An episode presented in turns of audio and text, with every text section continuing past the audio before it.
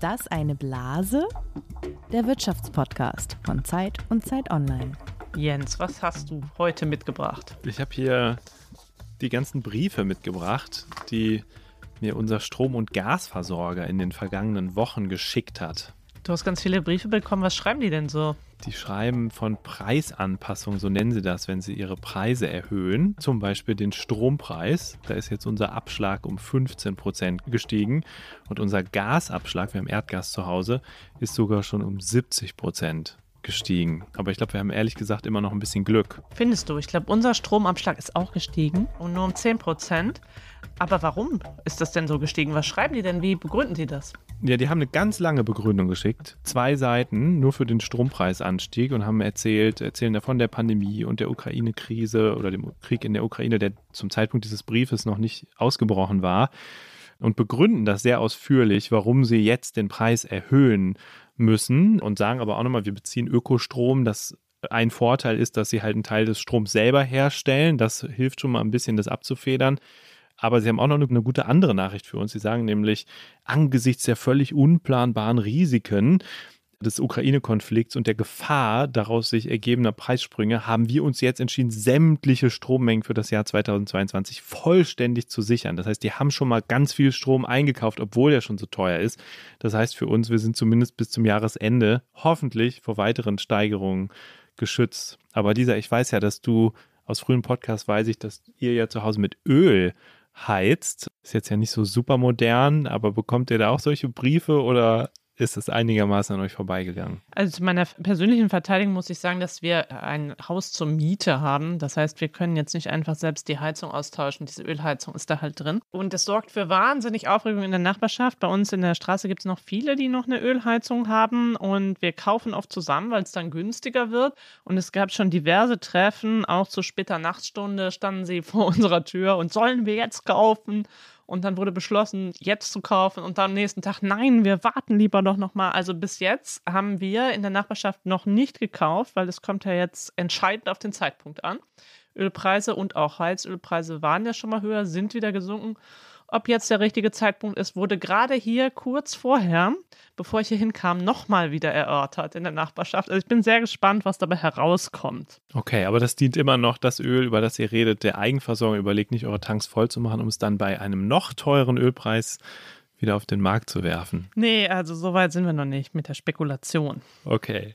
Also Energie wird immer teurer und auch dafür, dass viele andere Sachen teurer werden, sind letztendlich die Energiepreise schuld oder daran, dass auch viele andere Sachen teurer werden, sind auch die Energiepreise schuld. Wir wollen heute wissen, hohe Preise, ist das eine Blase? Und damit hallo und herzlich willkommen zu Ist das eine Blase, dem Podcast über Geld, Macht und Gerechtigkeit für alle, die Wirtschaft kapieren wollen.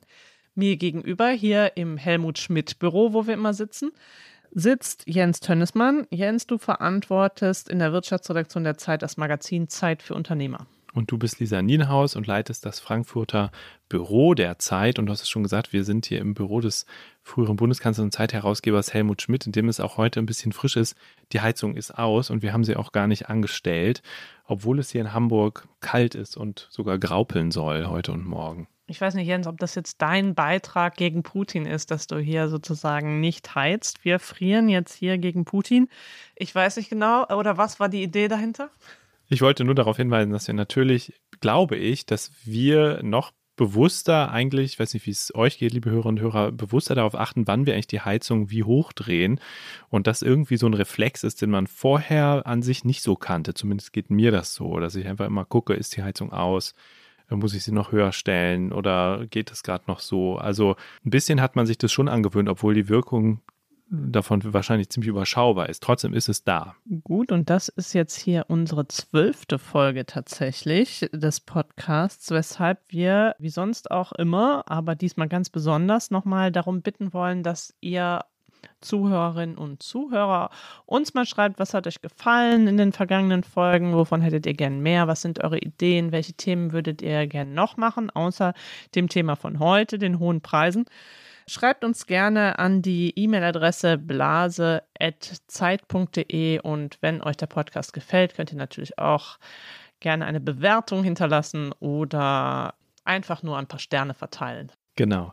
Wir haben heute zwei Gäste eingeladen. Der eine ist Verbraucherschützer und erklärt euch, was ihr überhaupt tun könnt, wenn euer Versorger, Strom, Gas, was auch immer, euch eine Preiserhöhung schickt oder euch einfach mal kündigt, was auch sehr oft vorgekommen ist in der letzten Zeit.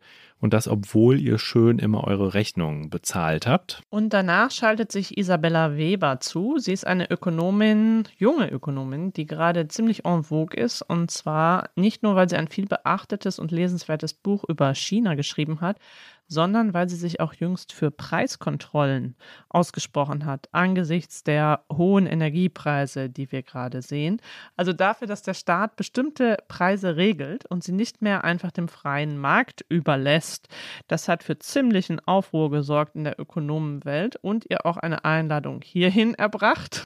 Aber dazu gleich mehr. Jetzt spielen wir erstmal unser Spiel, bei dem ihr mitraten könnt und es besser machen könnt als ich, denn ich muss heute sagen, ob Behauptungen, die Lisa mir mitgebracht hat, ob die Fakt sind oder ihrer Fantasie entsprungen sind. Und ich bin bereit und freue mich auf das erste. Der erste beschäftigt sich mit dem Ölpreis. Damit habe ich mich ja jetzt auch lange beschäftigt. Und zwar mit dem Ölpreis und dem Heizölpreis. Der Ölpreis selbst auf den Weltmärkten ist ja sehr konjunkturabhängig. Läuft es gut, schlägt er stark nach oben aus. Geht es der Weltwirtschaft schlecht, wie zu Ausbruch der Pandemie, dann sackt er nach unten. Der Heizölpreis aber, und jetzt kommt der Fakt, der folgt ihm zwar auch, kennt darüber hinaus aber auch noch jahreszeitentypische Ausschläge. Er ist nämlich im Winter am teuersten.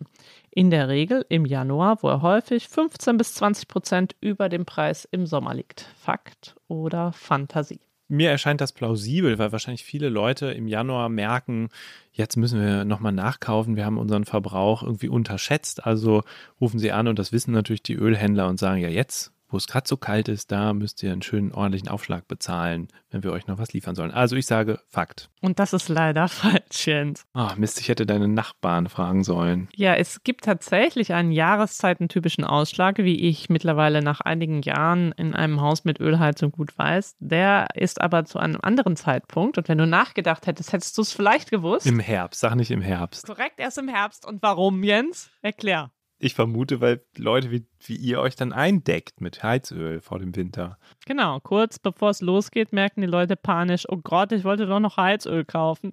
Und dann kaufen sie und die Preise steigen und liegen etwa 15 Prozent über den Sommerpreisen, wo es besonders günstig ist. Am allergünstigsten ist aber im Frühjahr. Ja, Jens, das lief nicht so gut, aber es gibt ja noch einen zweiten Fakt. Da gehen wir dann in die 70er Jahre in Amerika. Und es geht nicht mehr nur um Ölpreise, sondern um Inflation im Allgemeinen und um die Frage, was der Staat dagegen tun kann. Damals gab es viele Ideen, um die hohe Inflation zu bremsen. Eine war eine öffentliche Kampagne seitens der Regierung, die sich an alle Bürger richtete, mit dem Slogan Whip Inflation Now kurz abgekürzt Win. Da gab es dann auch Sticker mit Win, die man sich irgendwo hinkleben konnte oder Taschen oder sogar Footballs. Die Idee war, dass die Leute selbst dazu beitragen, die Preise zu senken. Zum Beispiel, indem sie Thermostate runterdrehen, ihr eigenes Gemüse anbauen oder Fahrgemeinschaften nutzen. Fakt oder Fantasie? Gab es diese Kampagne oder habe ich sie mir ausgedacht? Also ich glaube, diese Appelle gibt es ja immer, wenn irgendwie die Preise hoch sind und mal sind sie dann mehr oder weniger energisch. Ich, mir erscheint das super plausibel und dieser Spruch Win ist ja auch irgendwie, glaube ich, nicht deiner Fantasie entsprungen. Ja, Fakt. Damit liegst du richtig. Einen von zwei Punkten habe ich dir gegönnt. Die Kampagne war übrigens spektakulär erfolglos. Es hat überhaupt nichts gebracht und wurde von vielen Leuten, inklusive diversen Ökonomen, verlacht und wird sicher so nicht mehr wiederholt werden in diesen Zeiten. Aber wer weiß. Ja, Lisa, das war jetzt bei mir kein Win im Fakt oder Fantasie, aber immerhin habe ich einen Punkt geholt. Wir wollen jetzt mal in die Gegenwart zurückkehren und über die aktuellen hohen Preise reden. Wir sprechen dazu jetzt mit Philipp Wendt. Er ist Vorstand der Verbraucherzentrale Hessen und von Haus aus Jurist, ein Experte also, der ganz gut mitbekommt, wie die angespannte Lage bei den Energiepreisen die Menschen im Land trifft und der auch weiß, für wie viel Streit zwischen Verbraucherinnen und Verbrauchern auf der einen und Unternehmen auf der anderen Seite das sorgt. Herr Wendt, hallo. Hallo, ich grüße Sie. Mit welchen Problemen wenden sich die Menschen gerade an Sie mit Blick auf die Energiepreise? Es gibt unterschiedliche Problemfelder, die alle aus dem Bereich Preisanpassungen oder Beendigung von Energielieferungsverträgen kommen. Das ging im Herbst letzten Jahres los, als Energieanbieter angefangen haben, Abschlagszahlungen zu erhöhen, obwohl die vertragliche Grundlage gleich geblieben ist und auch kein Mehrverbrauch da gewesen ist, wo die Preise rechtswidrig erhöht worden sind ohne Grundlage, obwohl langfristige Lieferzusagen gemacht wurden und mit einer Preisgarantie. Und es mündete dann zum Ende letzten Jahres damit, dass einige Energieanbieter, doch sehr große Energieanbieter, ihre Kundinnen und Kunden schlicht vor die Tür gesetzt haben. Ich glaube, wir kennen Teile davon. Also Jens und ich haben auch so Post zum Beispiel bekommen, dass unsere Preise für den Strom erhöht werden. Bei Jens wurde auch der Gasabschlag erhöht. Was kann man denn eigentlich tun, wenn man so einen Brief bekommt? Was muss man da prüfen? Unter welchen Umständen kann man sich wehren? Also wenn man jetzt von einer Erhöhung ausgeht, dann kann das ein Energieversorger grundsätzlich machen, es sei denn, er hat halt eine sehr lange preisliche Zusage gemacht und in den meisten Energielieferungsverträgen ist eine Preisgarantie drin. Wenn die drin ist, kann der Energieversorger nicht die Preise anpassen und dann sollte man dem widersprechen, dieser Preiserhöhung. Die andere Variante ist, wenn man sagen kann, das ist so grundsätzlich in Ordnung, haben Sie immer noch ein Sonderkündigungsrecht. Sie können bei einer Preisanpassung sofort aus Ihrem alten Vertrag raus.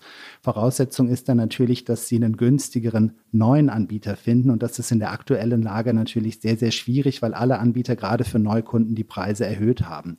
Das ist die Problematik. Wir empfehlen auf alle Fälle, die Erhöhungsschreiben sich sehr genau anzugucken. Oftmals erfüllen die nicht die notwendigen Voraussetzungen für die Klarheit, die bei so einem Schreiben erforderlich ist. Eine Preisanpassung ist rechtlich nur dann wirksam und verbindlich, wenn da tatsächlich drinsteht, Achtung, ich bin eine Preisanpassung, Ihr alter Preis war das und Ihr neuer Preis ist das und die Energieanbieter verstecken das oft mal in so einer Art Werbeschreiben. Und da können wir nur empfehlen, wenn man das sich unsicher ist, sich beraten zu lassen, zum Beispiel bei einer Verbraucherzentrale. Wie kurzfristig darf man denn so einen Preis überhaupt erhöhen?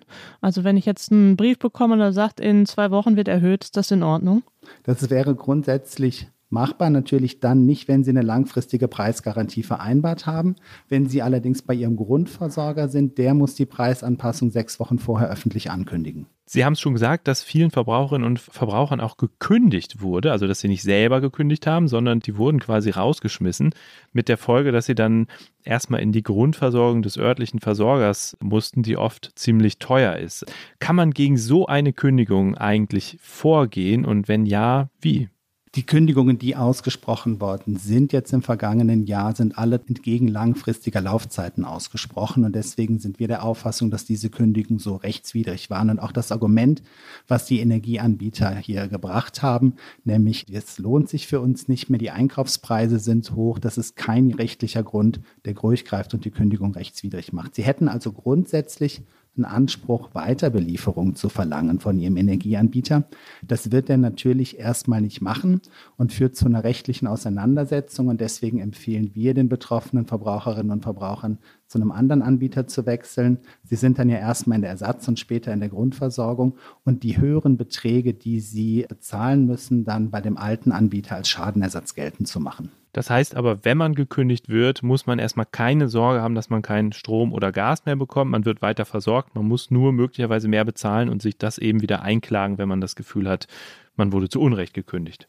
Das ist die tatsächliche Sache. Tatsächlich muss niemand Sorge haben, ohne Strom und Gas dazustehen. Es springt nach deutschem Recht immer sofort der örtliche Grundversorger ein. Das ist immer der Anbieter, der die meisten Kundinnen und Kunden vor Ort hat. Wie viel teurer ist denn dieser Grundversorger in der Regel als so der Durchschnittsgaspreis, den man sonst so zahlt? Das ist sehr, sehr unterschiedlich, weil manche Grundversorger jetzt im Anfang des Jahres die Preise für Neukunden erheblich erhöht haben. Wir haben da Preissteigerungen für Neukunden in der Grundversorgung von 150 bei Einzelnen sogar von 300 Prozent in der Gasversorgung gesehen. Und das sind natürlich dann Beträge, wo wir in der Beratung Beträge von Monatsrechnungen, Monatsnachzahlungen von bis zu 1000 Euro gesehen haben. Mit dem Vergleich dazu, der Preis bei dem Anbieter, der gekündigt hat, hätte bei etwa 150 bis 200 gelegen.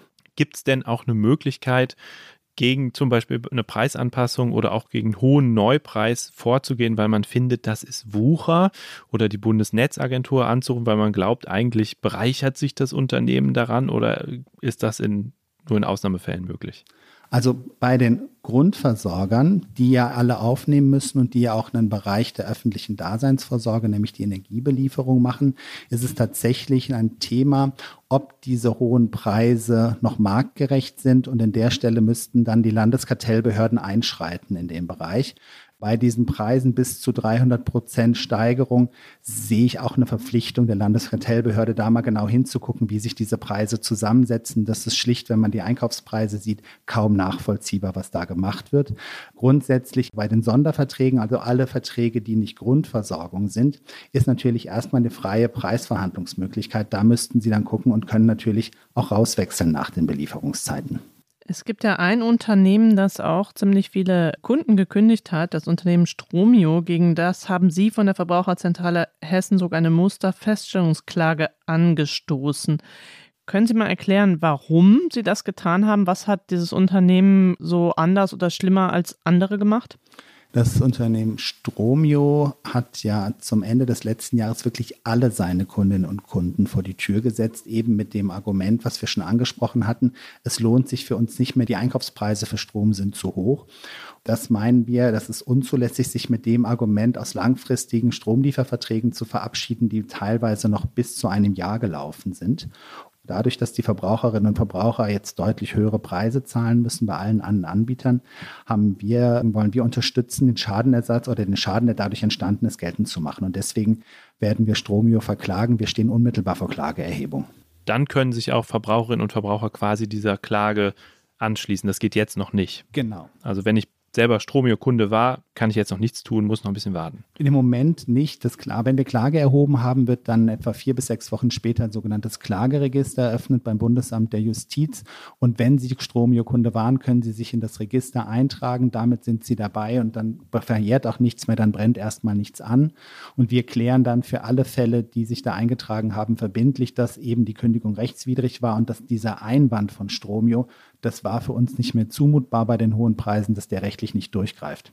Herr Wendt, wir sind jetzt ein bisschen schlauer, was man vielleicht in dieser Lage noch tun kann, wo die Hebel sind für die auch Zuhörerinnen und Zuhörer des Podcasts und wo vielleicht auch nicht. Vielen Dank, dass Sie da waren. Sehr, sehr gerne. Vielen Dank.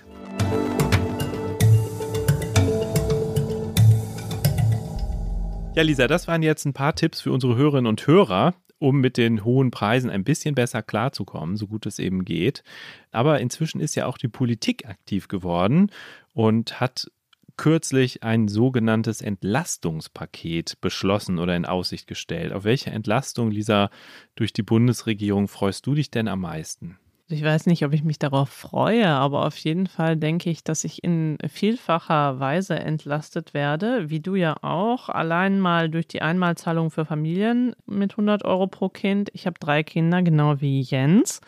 Das ist doch schon mal was. Dann die einmalige Energiepauschale, gut, die muss man versteuern, wie wir ja mittlerweile wissen. 300 Euro Energiepauschale, aber die muss man dann nochmal versteuern. Das heißt, es wird dann weniger. Jedenfalls für alle Leute, die Steuern zahlen müssen. Und dann gibt es aber das, was ich wahrscheinlich am ehesten merken werde und wo ich tatsächlich jetzt mal sehr gespannt drauf bin, wie sich das dann auch an der Tankstelle zeigt, sind die Energiesteuer auf Kraftstoffe, die gesenkt werden soll für drei Monate. Bei Benzin allerdings sehr viel stärker als bei Diesel und ich habe ausgerechnet ein Dieselauto. Aber die größte Frage dabei ist ja, werden wir es sehen an der Tankstelle? Also werden die Preise wirklich sinken? Genau, und die Frage ist, was machen die Unternehmen damit, mit diesem Vorteil? Also geben sie das an die Kunden weiter oder erhöhen sie dann ihre Preise? Ich freue mich ja besonders auf das 9-Euro-Ticket für den öffentlichen Nahverkehr. 90 Tage für 9 Euro pro Monat fände ich eine super Sache. Heute bin ich mit der 9 Uhr Tageskarte nach Hamburg gereist. Wir wohnen ein bisschen außerhalb, da habe ich schon 6,42 Euro für bezahlt. Also 9 Euro wären für mich ein Riesengewinn.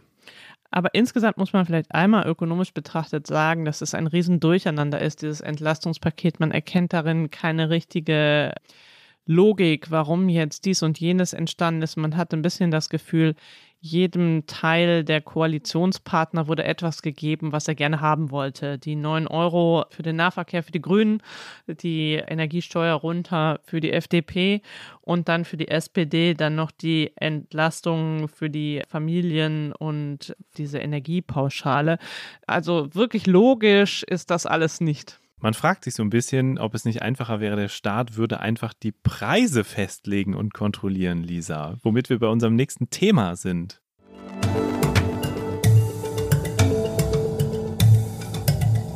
Unser heutiger Gast hat schon mit 34 Jahren eine Debatte unter den bekanntesten Ökonomen der Welt angezettelt. Ein Text von ihr, den sie im britischen Guardian veröffentlichte, provozierte den amerikanischen Nobelpreisträger Paul Krugman dermaßen, dass er einen sehr kritischen Tweet verfasste. Später löschte er ihn und entschuldigte sich öffentlichkeitswirksam bei der Autorin. Die Autorin selbst ist Deutsche, lebt und lehrt aber in den USA. Sie ist Juniorprofessorin an der University of Massachusetts und zuletzt hat sie den Übergang Chinas zur Marktwirtschaft erforscht. Und jetzt ist sie bei uns. Herzlich willkommen, Isabella Weber. Vielen herzlichen Dank für die Einladung. Ich freue mich sehr, da zu sein. Wie erleben Sie denn diese Preise gerade? Haben Sie so Preissensoren? Gucken Sie auf die Preise im Supermarkt und denken sich, mein Güte, was ist da los? Also, wie schön ist es auch mit diesem Thema so ein Alltagsthema zu behandeln? Also ich lebe hier in Rural Massachusetts. Man nennt das das Happy Valley, weil das so eine Kleinstadt ist, in der eigentlich nur Unis und Landwirtschaft ist. Deswegen halte ich die Preise, die ich im Supermarkt sehe, für radikal unrepräsentativ. Insofern gibt es da für mich relativ wenig zu beobachten. Ich schaue mir die Commodity Markets ziemlich genau an. Ich beobachte die Preisbewegungen da sehr genau. Ich habe mir auch die Earnings Calls in den USA ziemlich genau angeschaut, wo ja viele große Unternehmen immer wieder auch ganz explizit gesagt haben, dass sie es geschafft haben, die Preise mehr zu steigern als die Kosten und dass sie vor der Inflationskurve sind, was natürlich immer im Umkehrschluss heißt, dass es weiteren Preisdruck gibt und dass die Inflationskurve weiter hochgehen wird. Frau Weber, Sie haben ja einen Text im Guardian geschrieben, wo Sie empfohlen haben, dass man, wenn die Preise steigen, nicht vergessen sollte, dass es auch Preiskontrollen gibt, die möglich sind. Also, dass nicht nur die Notenbank intervenieren kann, sondern dass es auch Preiskontrollen gibt. Haben Sie erwartet, dass es darauf so eine Reaktion gibt?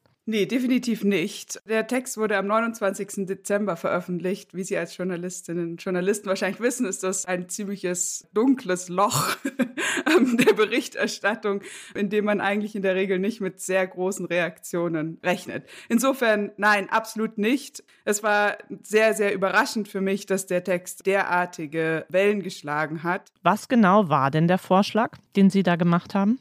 Zunächst mal war es ja gar keine Politikempfehlung, sondern es war tatsächlich eine Erinnerung daran, dass wenn man, wie das Weiße Haus oder besser gesagt die Wirtschaftsberater des Weißen Hauses, aber auch die Atlanta Fed, den Vergleich zieht zwischen der gegenwärtigen Inflation oder jetzt muss man ja eigentlich sagen der Inflation äh, spät 2021 und der Inflation nach dem Zweiten Weltkrieg, dann muss man sich auch daran erinnern, dass nach dem Zweiten Weltkrieg unter der Creme de la Creme der amerikanischen Ökonomen die Meinung vorherrschte, dass selektive Preiskontrollen eine positive Rolle zur Eindämmung der Inflation spielen könnten. Insofern war es keine spezifische Politikempfehlung, sondern der Aufruf, wie ich es genannt habe, eines Systematic Assessments, einer systematischen Untersuchung, ob diese Empfehlung, die damals die vorherrschende Meinung war, auch unserer gegenwärtigen Lage etwas für sich zu sprechen hat oder ob es da et etwas abzuleiten gibt für, für die tatsächliche politische Antwort auf die Inflation. Sie haben ja vorhin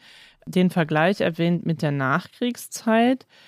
Welche Preise waren denn da zum Beispiel reguliert? Zunächst mal ist, glaube ich, wichtig zu verstehen, warum man diesen Vergleich mit der Nachkriegszeit überhaupt zieht. Der Vergleich rührt daher, dass im Übergang von einer Kriegswirtschaft zu einer Marktwirtschaft sich ähnliche Herausforderungen gestellt haben, wie im Kontext vom Übergang einer Shutdown-Economy oder einer Pandemie Economy, in der eben sehr viele Bereiche der Wirtschaft staatlich in ihren Aktivitäten begrenzt waren, hin zum Reopening.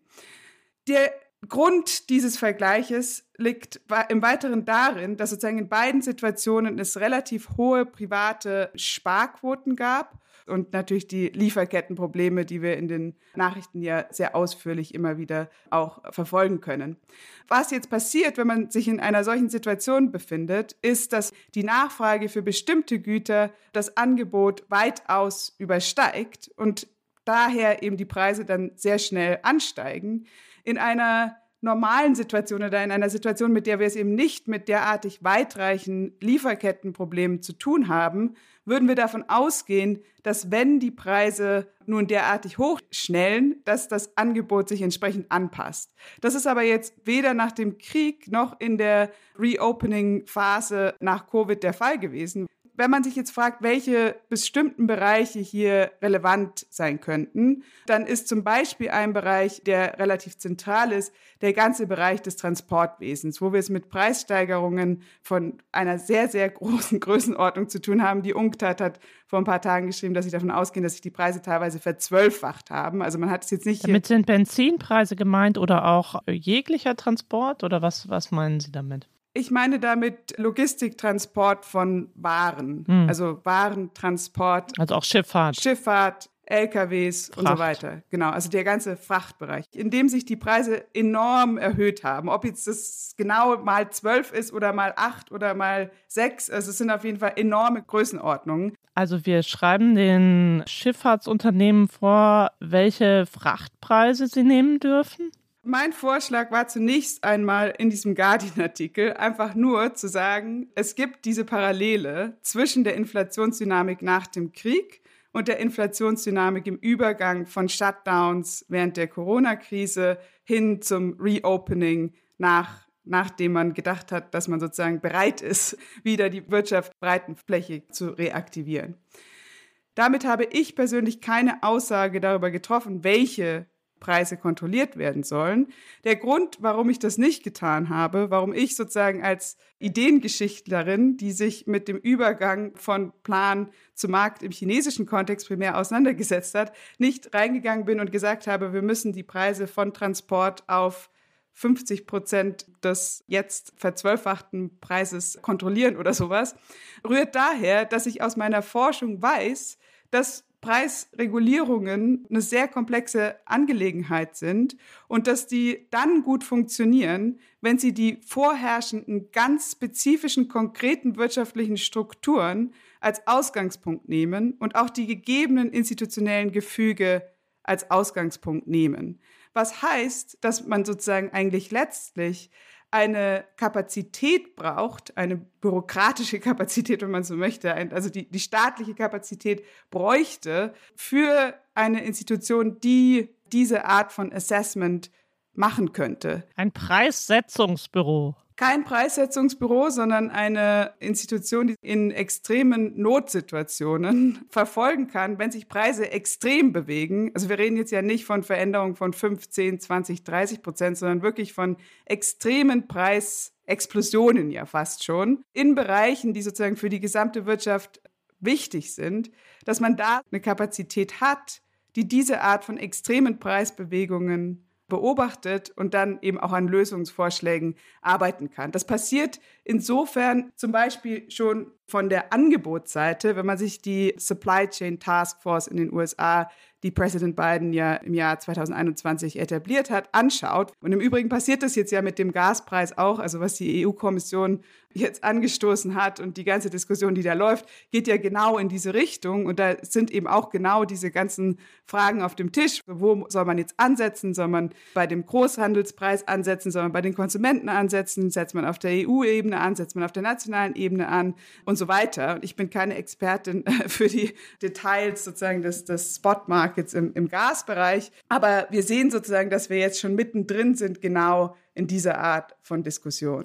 Sie haben ja auch selber einen konkreten Vorschlag gemacht und der war genau zu dem Thema Gasmarkt. Zusammen mit Herrn Dulien haben Sie vorgeschlagen, dass es eine Art Gaspreisdeckel für den Grundbedarf geben sollte. Habe ich das korrekt wiedergegeben? Das ist korrekt, genau. Das war sozusagen eine Initiative von, von dem IMK, von dem Institut für Markt- und Konjunkturforschung, wo die sozusagen ihre Inflationsberechnungen gemacht hatten und festgestellt haben, noch vor dem Ukraine-Krieg, dass die enorme Steigerung des Gaspreises eben tatsächlich für eine 2,5-prozentige Verbraucherinflation in etwa beitragen könnte und man insofern es eben mit einer Inflation zu tun hatte. Jetzt, denke ich, bildet sich die Situation nochmal etwas anders ab, weil wir sehr viele sich sehr schnell bewegende Variablen hatten. Aber bevor der Ukraine-Krieg angefangen hatte, da war es sozusagen noch eindeutiger, dass das der Preis ist, der zentral ist in der Inflationsentwicklung, die sich abgezeichnet hat, sodass wir vorgeschlagen haben, dass eine Möglichkeit wäre, dass man so eine Art Schutzschirm aufstellt, wo man einen Gasdeckel macht für den Grundverbrauch von Haushalten auf dem Preis von Dezember 2021 in etwa angesetzt. Also insofern schon ein Preis, der ohnehin schon sehr viel höher ist als der Vorkrisenpreis, aber dass man den sozusagen für den Grundverbrauch stabilisiert, so dass man weiterhin einen Anreiz hat, dass Haushalte über den Grundverbrauch hinaus Gas einsparen können und damit sozusagen auch die entsprechenden Preisanreize weiterhin vorherrschen, aber dass sozusagen der Grundverbrauch nicht diesem extremen Preissteigerung ausgeliefert ist, weil das eben einfach da Preissteigerungen zu erwarten sind, die derartig extrem sind, dass sie auch für Haushalte mittleren Einkommens nicht ohne weiteres abgefedert werden können. Dieses Beispiel mit den mit dem Grundverbrauch finde ich ganz interessant und daraus würde sich eine Frage für mich ergeben. Bedeutet das, wenn man Preise kontrolliert, sei das jetzt bei Frachtraten oder bei Gas oder auch bei anderen Themen, dass man dann auch immer eigentlich die Menge mit kontrollieren muss. Also dass man sagen muss, dieser Preis gilt nur für eine bestimmte Menge. Denn ich kann ja nicht plötzlich, nur weil alles kontrolliert etwas günstiger wird, deutlich mehr verkaufen als vorher. Ich kann ja nicht plötzlich mehr Frachteinheiten anbieten oder mehr Gas, als ich eigentlich hatte. Also muss ein Preiseingriff immer auch ein Mengeneingriff sein. Ich denke, da gibt es zwei Sachen zu unterscheiden. Also einerseits gibt es die Frage der Menge und die Frage, für welche Menge gilt der Preis. Und das, was wir da vorgeschlagen haben, ist sozusagen die Idee eines zweigleisigen Preissystems, wo man ganz gezielt den Grundbedarf von den extremen Preisbewegungen schützt, aber gleichzeitig nicht versucht, die Preisbewegungen komplett aufzuhalten. Was eine Strategie ist, die zum Beispiel auch im Jedermann-Programm unter Ludwig Erhard eingesetzt wurde, die auch im äh, chinesischen Kontext sehr ausführlich eingesetzt wurde. Eine andere Frage ist, ob man bei einer Art von staatlicher Preisregulierung immer sofort Rationierung hat, worauf, glaube ich, Ihre Frage so ein bisschen hinausläuft.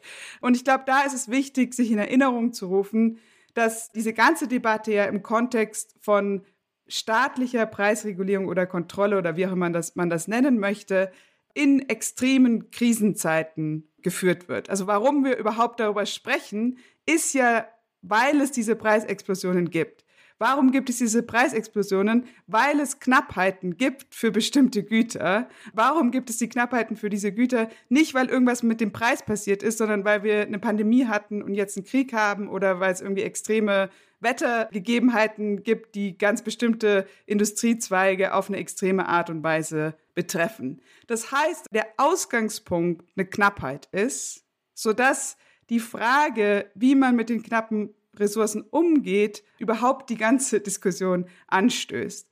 Gibt es keine Preiskontrollen, gibt es zu einem gewissen Grad auch eine Rationierung. Wir haben ja gerade schon mal so allgemein über die Transportindustrie gesprochen. Wenn es viel mehr Nachfrage nach Transport gibt, als die Transportindustrie leisten kann, dann müssen die sich ja auch entscheiden, ob sie jetzt sozusagen ihre ganzen Kapazitäten an ein Unternehmen geben oder ob sie das auf unterschiedliche Unternehmen aufteilen.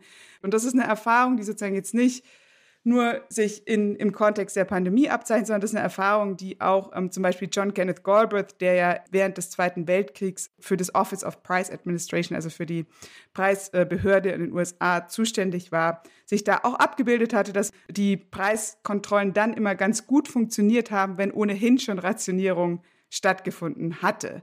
Im Bereich des Gases stellt sich jetzt natürlich die Frage, was ja auch eine hochbrisante und komplizierte und weit diskutierte Frage ist, ob diese Rationierung eben auch auf irgendeine Art von gesamtwirtschaftlichen Überlegungen beruhen muss. Wenn es sozusagen zu einer extremen Knappheit von einem derartig essentiellen Gut kommt, dann stellt sich die Frage, wie das im Gemeinwohl organisiert werden kann, natürlich noch mal viel akuter, als, als es jetzt noch vor kurzem der Fall war, sodass wir da implizit schon mittendrin sind in der Rationierungsdebatte, zumindest für den Notfall. Ich würde gerne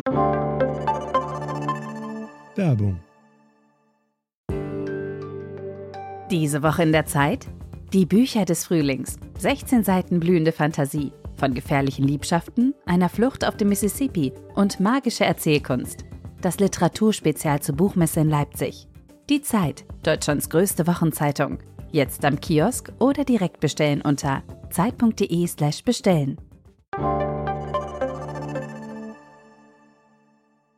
bestellen. mal zu dem Beispiel Gas zurückkommen, weil man daran das einfach auch nochmal diskutieren kann. Also wieso das Thema bei vielen Ökonomen äh, so die Alarmglocken schrillen lässt, liegt, glaube ich, daran, dass für viele Leute, die sich vielleicht nicht so mit Ökonomie auskennen, das erstmal gut klingt. Lassen wir es einfach ein bisschen billiger, das Gas, und dann wird es für die Leute günstiger und nach mit Sinnflut.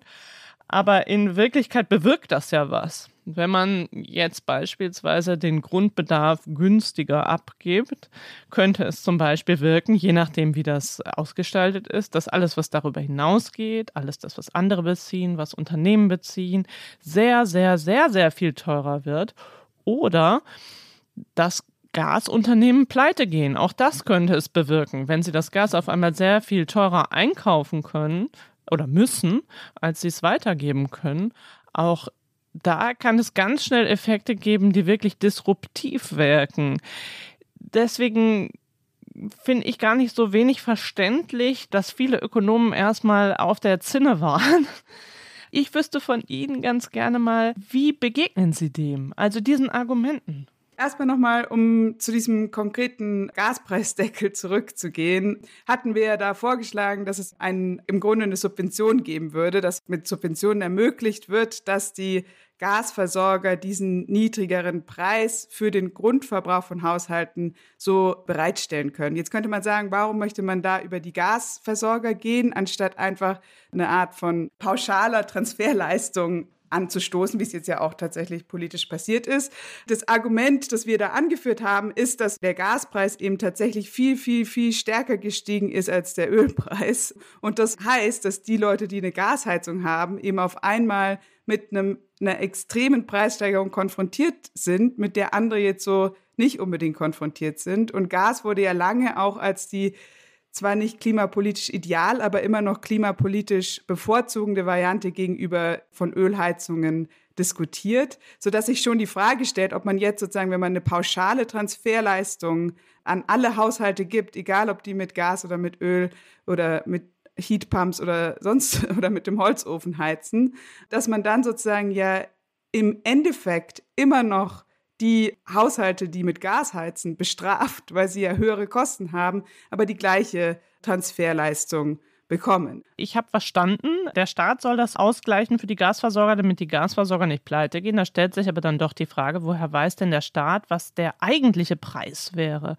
Also was der Preis wäre, den die Menschen bezahlen würden, gäbe es diesen Preiseingriff nicht. Das ist doch super schwer festzustellen und das ist doch ein Grundproblem, oder? Naja, die Idee wäre ja sozusagen, dass man die Subvention dann an dem Großhandelspreis ausrichten würde. Und dieser Preis wäre in unserem Vorschlag ja immer noch weiterhin Marktpreis gewesen. Jetzt mittlerweile gibt es ja Vorschläge, die viel, viel weiter gehen. Also unser Vorschlag ist ja wirklich eine Gaspreisbremse für den Endverbraucher auf der Stromrechnung für die ersten 8000 Kilowattstunden wird der Preis auf 7,5 Cent gedeckelt. Mittlerweile gibt es ja Vorschläge, die tatsächlich bei dem Großhandelspreis ansetzen und sagen, der soll EU-weit gedeckelt werden, was dann nochmal eine ganz andere Art von Ansatzpunkt ist. Aber das war in unserem Vorschlag ein Vorkriegsvorschlag war nicht mit drin gewesen, sodass die Marktbasierung der Subvention ja immer noch möglich wäre. Ich würde gerne nochmal von den konkreten Beispielen wegkommen zu der Frage, wie Sie überhaupt dazu gekommen sind, sich mit dem Ganzen zu beschäftigen. Es ist ja jetzt nicht naheliegend, vielleicht jetzt gerade in dieser Situation, aber sonst nicht,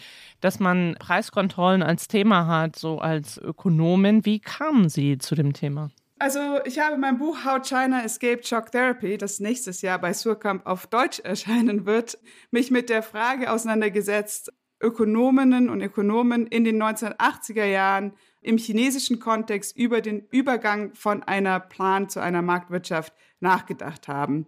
Und dabei war die Frage der Preisregulierung ganz zentral, weil sozusagen die Einführung von Marktmechanismen eben zentralerweise die Einführung von sich frei oder freier bewegenden Preisen involviert hat. Und dabei war eine der Kernfragen dann wiederum, ob man jetzt unmittelbar in eine Art von universelle Preisfreiheit übergehen muss, also in anderen Worten alle Preise über Nacht liberalisieren muss, um eine Planwirtschaft in eine Marktwirtschaft zu verwandeln oder ob die Kontrolle von spezifischen Preisen und die staatliche Regulierung von spezifischen Preisen auch in, in diesen Übergangsprozessen und auch für mehrere Jahre und eventuell auch mittelfristig noch eine Rolle zu spielen hätten.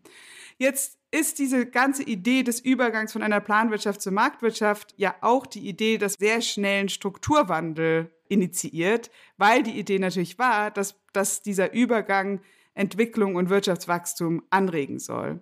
Diese Art von sehr schnellem Strukturwandel ist jetzt gewissermaßen logisch gar nicht so weit entfernt von der Art von Strukturwandel, über den wir reden, wenn wir über eine sehr schnelle Entwicklung unserer äh, deutschen Ökonomie zum Beispiel hin zu einer grüneren Ökonomie sprechen. Aber auch im Kontext von der Corona-Pandemie hatten wir es eben gewissermaßen mit einer Art von Übernacht-Strukturwandel zu tun, wo sich die sektorelle Komposition der Wirtschaft eben mehr oder weniger von heute auf morgen Morgen verändert hat, als der Staat entschieden hat, wer ist systemrelevant und darf weiter produzieren und wer nicht. Aber auch dann natürlich mit den ganzen nicht staatlich, politisch direkt gesteuerten Konsequenzen im Bereich von Lieferketten, die ja auch eine enorme Verschiebung von Sektoren mit sich gebracht haben, weil verschiedene Sektoren davon unterschiedlich betroffen waren.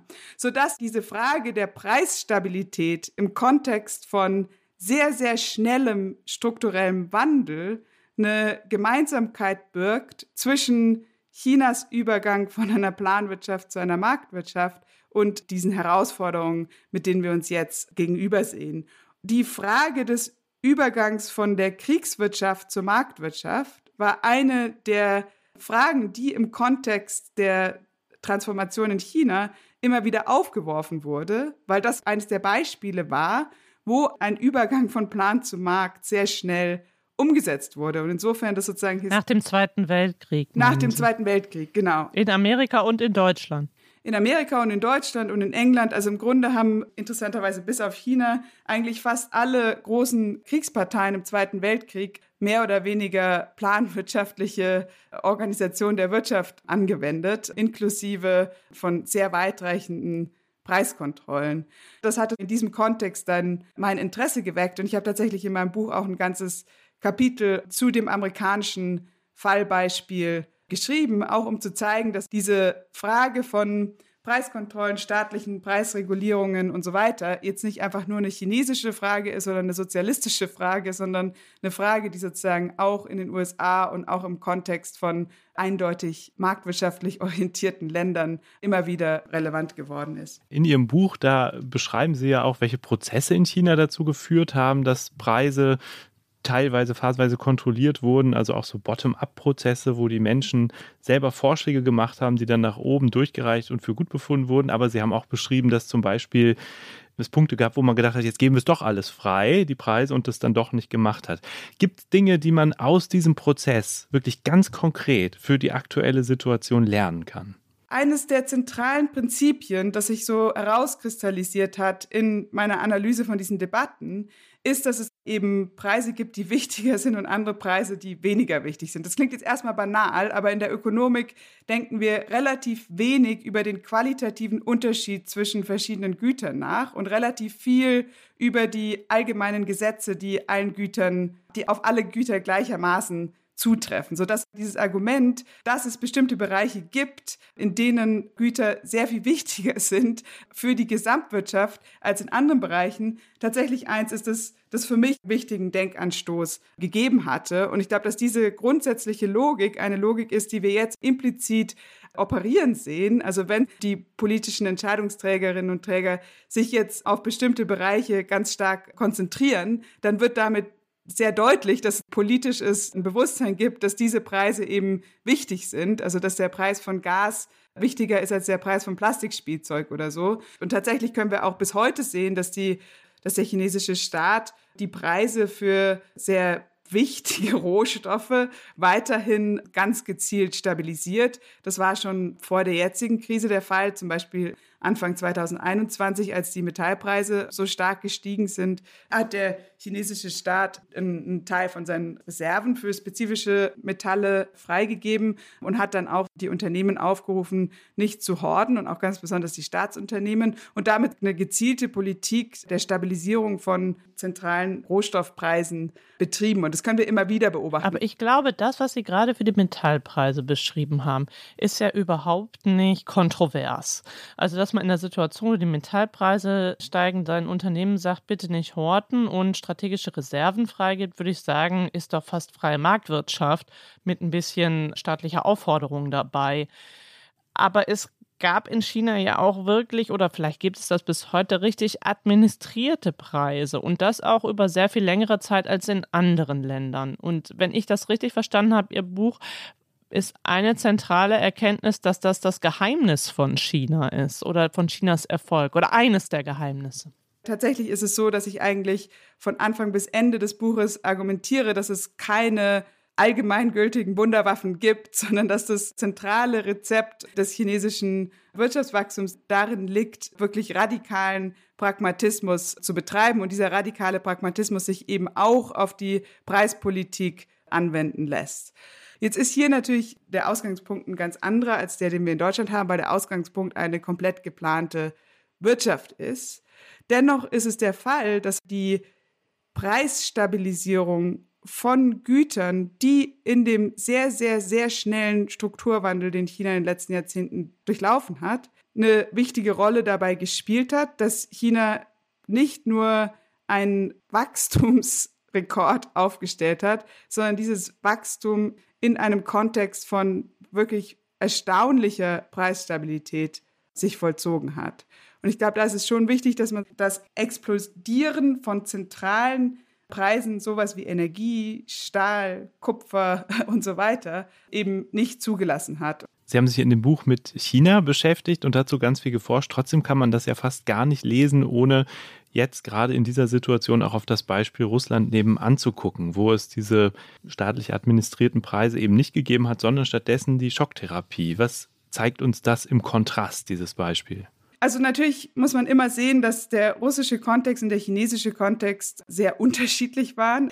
Dennoch kann man schon sehen, dass einer der Vorschläge, der in China intensiv diskutiert wurde, nämlich der einer kompletten Übernacht-Liberalisierung von Preisen kombiniert mit makroökonomischer Austerität, eines der zentralen Elemente der sogenannten Schocktherapie in Russland war, wo tatsächlich so gut wie alle Preise mehr oder weniger über Nacht ähm, liberalisiert wurden und das dann eben zu einer Hyperinflation, zu einer Hyperinflation in den 90er Jahren geführt hat.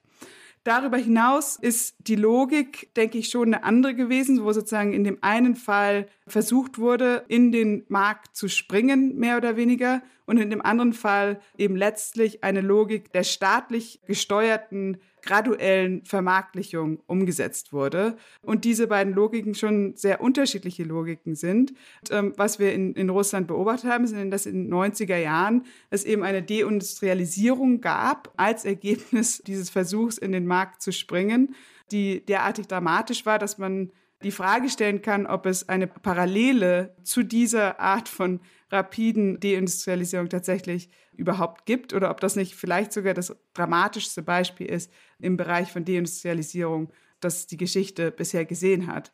Was dann dazu geführt hat, dass die russische Ökonomie natürlich enorm abhängig geworden ist von Energie- und Rohmaterialexporten und insofern sich eben da eine ganz bestimmte Art von Wirtschaftsstruktur herausgebildet hat, die in starkem Kontrast zu der chinesischen Wirtschaftsstruktur heute steht, wo wir, wenn wir so ganz langläufig über die Struktur der russischen Wirtschaft nachdenken, denken wir natürlich als erstes über Öl und Gas. Wenn wir über China nachdenken, denken wir als erstes über Exportgüter, Manufactured Goods, also die in Fabriken hergestellte Güter sind, was einerseits eben im, im Fall von Russland ein Indikator der Deindustrialisierung ist und im Falle von China ein Indikator der sehr, sehr, sehr schnell sich verzogenen Industrialisierung der letzten Jahrzehnte.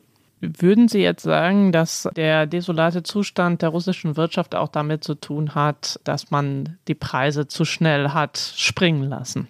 Der Grund, warum ich den Vergleich mit Russland in meinem Buch ziehe, ist nicht zu sagen, dass Schocktherapie immer falsch laufen muss und dass äh, eine universelle Preisliberalisierung immer eine Katastrophe sein muss, sondern zu sagen, dass es eine Katastrophe sein kann um zu zeigen, was auf dem Spiel steht. Ich würde gern zum Schluss des Gesprächs noch einmal aufs Heute zurückkommen. Sie haben jetzt sehr lange erzählt, wie es Preiskontrollen und wo es Preiskontrollen gab und die vielen historischen Beispiele. Was glauben Sie denn, wenn wir uns jetzt in drei Monaten nochmal treffen? Gibt es dann wesentliche Preiskontrollen, insbesondere für Energiepreise in Europa, vielleicht auch in Amerika? Also ich glaube, das eine, was derzeit sicher ist, dass wir nicht wissen, was passiert. dass sozusagen sowohl was die wirtschaftlichen Entwicklungen angeht, als auch was die genauen politischen Maßnahmen angeht, es sich alles extrem schnell bewegt, sich in einem Tempo bewegt, dass man eigentlich nur staunen kann. Also im, im Dezember am 29. Dezember 2021 wurde ich weltweit dafür ins Lächerliche gezogen, dass ich äh, daran erinnert habe, dass einst Preiskontrollen verwendet wurden. Im März 2022 spricht Frau von der Leyen davon, dass wir vielleicht Preiskontrollen für den Gasmarkt brauchen, die es ja nicht gerade als linksradikale Marktgegnerin bekannt ist. Insofern glaube ich, dass wir uns in einem Kontext von einer extrem schnellen Diskursverschiebung befinden. Ich denke, dass das alles auch davon abhängen wird, wie jetzt die geopolitische Situation sich weiterentwickelt, was wiederum extrem schwer abzuschätzen ist. Ich denke, dass es schon klar ist, dass die Inflation sich erstmal noch mal weiter ziemlich enorm verschärfen wird und dass die Maßnahmen, die bisher ergriffen wurden, Maßnahmen in Deutschland Maßnahmen sind,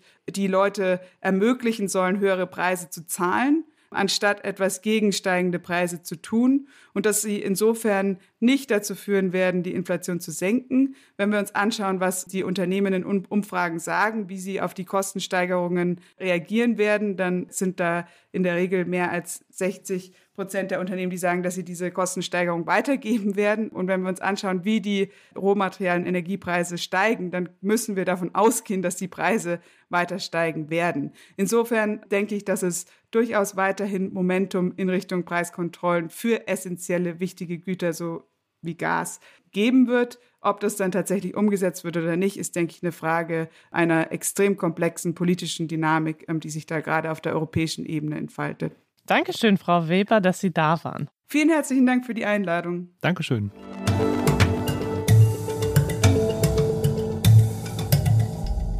Jens, das war eine lange Unterhaltung über Preiskontrollen. Eigentlich geht es hier ja um hohe Preise in diesem Podcast und die Frage, sind diese hohen Preise eine Blase? Was denkst du? Ja, ich befürchte, das ist leider keine Blase. Also ich glaube, die Preise sind ja aus unterschiedlichen Gründen so hoch. Die sind ja schon vor dem Krieg Russlands gegen die Ukraine gestiegen und dann jetzt nochmal. Und ich glaube, da gibt es einige fundamentale Bewegungen drunter, die für uns auch in Zukunft bedeuten werden, dass wir für Energie mehr bezahlen müssen. Die Frage ist eher, für welche Energie werden wir in Zukunft bezahlen? Wird es weiterhin Gas und Öl, wie du mit deinen Nachbarn, und Benzin sein oder wird es vielleicht in Zukunft mehr erneuerbare Energie sein, aber auch da sehe ich nicht, dass das dann auf einmal billiger wird. Wie siehst du es, Lisa? Ich bin, was die Energiepreise, also die Preise, über die wir hauptsächlich geredet haben, angeht, vielleicht ein bisschen optimistischer als du. Ja, es ist keine Blase, die jetzt platzen wird, aber ich glaube schon, dass das Potenzial vor allen Dingen für diese Preise ist, wieder zu sinken. Also zum Beispiel, wenn der Ukraine-Krieg irgendwann vielleicht hoffentlich sich ein bisschen beruhigt, das würde vielleicht schon ausreichen. Oder wenn am Ende die ganzen Drohungen, die Putin beispielsweise aufgebaut hat, dass eventuell uns das Gas abgedreht sind, sich irgendwann in Luft auflösen, man merkt, er macht es doch nicht. Schon zuletzt hat man gesehen, dass die Preise nochmal ein ganzes Stück wieder runtergegangen waren, fürs Öl insbesondere. Das Gas gilt es jetzt noch nicht so richtig. Da gab es einen Höhepunkt, den haben wir schon lange hinter uns gelassen. Zum Glück auch das Heizöl, lieber Jens, ist wieder günstiger geworden. Also ein bisschen positiv möchte ich die Hörerinnen und Hörer gerne entlassen, auch wenn ich dir zustimme. Das ist keine Blase, denn wir werden wahrscheinlich dauerhaft unsere Energiezufuhr auch ein bisschen umstellen müssen und es wird dann teurer werden. Ich sehe schon, wir müssen noch einen weiteren Podcast zu diesem Thema machen, vielleicht in den nächsten drei Monaten, wenn die Inflation womöglich, die jetzt bei 7,3 Prozent liegt, womöglich noch höher gestiegen ist Für heute wollen wir uns aber verabschieden, bedanken uns bei den Zuhörerinnen und Zuhörern, dass ihr bis zum Schluss dabei geblieben seid und wünschen euch günstige Preise. Tschüss auch von mir und ihr wisst, nach dem Jingle gleich kommt noch unser legendäres Tierorakel. Tschüss.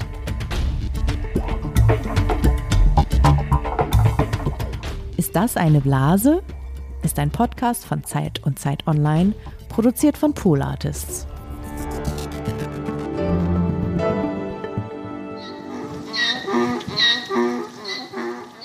Hallo zum Tierorakel. Ich bin jetzt bei Karlchen, unserem Podcast-Esel in der Wentorfer Lohe. Es hat geschneit und ist ziemlich kalt, aber Karlchen hat uns Menschen in diesen Tagen echt was voraus und es nennt sich Fell. Deswegen kommt er ganz gut ohne Heizung aus und beobachtet die Diskussion um Gaspreise auch recht gelassen. Aber jetzt wird er voraussagen, wie es genau damit weitergeht, mit den Gaspreisen hier bei uns im Land. Wir stehen hier zu dritt. Jeder von uns hat eine Möhre in der Hand. Mathis, Jette, ich. Und er darf sich eine davon aussuchen. Und je nachdem, welche er aussucht, gibt er eine Prognose ab. Aktuell steht der Gaspreis bei 120 Euro pro Megawattstunde. Geht er zu Mattis, bedeutet das, der Preis steigt bis Ende April auf mehr als 140 Euro. Geht er zu Jette, bedeutet das, der Preis fällt unter 100 Euro. Und kommt er zu mir, dann passiert das Langweiligste. Der Preis pendelt einfach weiter irgendwo zwischen 100 und 140 Euro. Also, auf geht's. Was denkst du, Karlchen, über die Zukunft und die Gaspreise? Zeig es uns mal. Karlchen nähert sich. Drei Möhren hat er zur Auswahl. Und er kommt tatsächlich als erstes zu mir. Karlchen entscheidet sich dafür, dass der Gaspreis ungefähr so hoch bleibt wie bisher. So, Karlchen schmatzt zufrieden und wir sagen Dankeschön fürs Zuhören.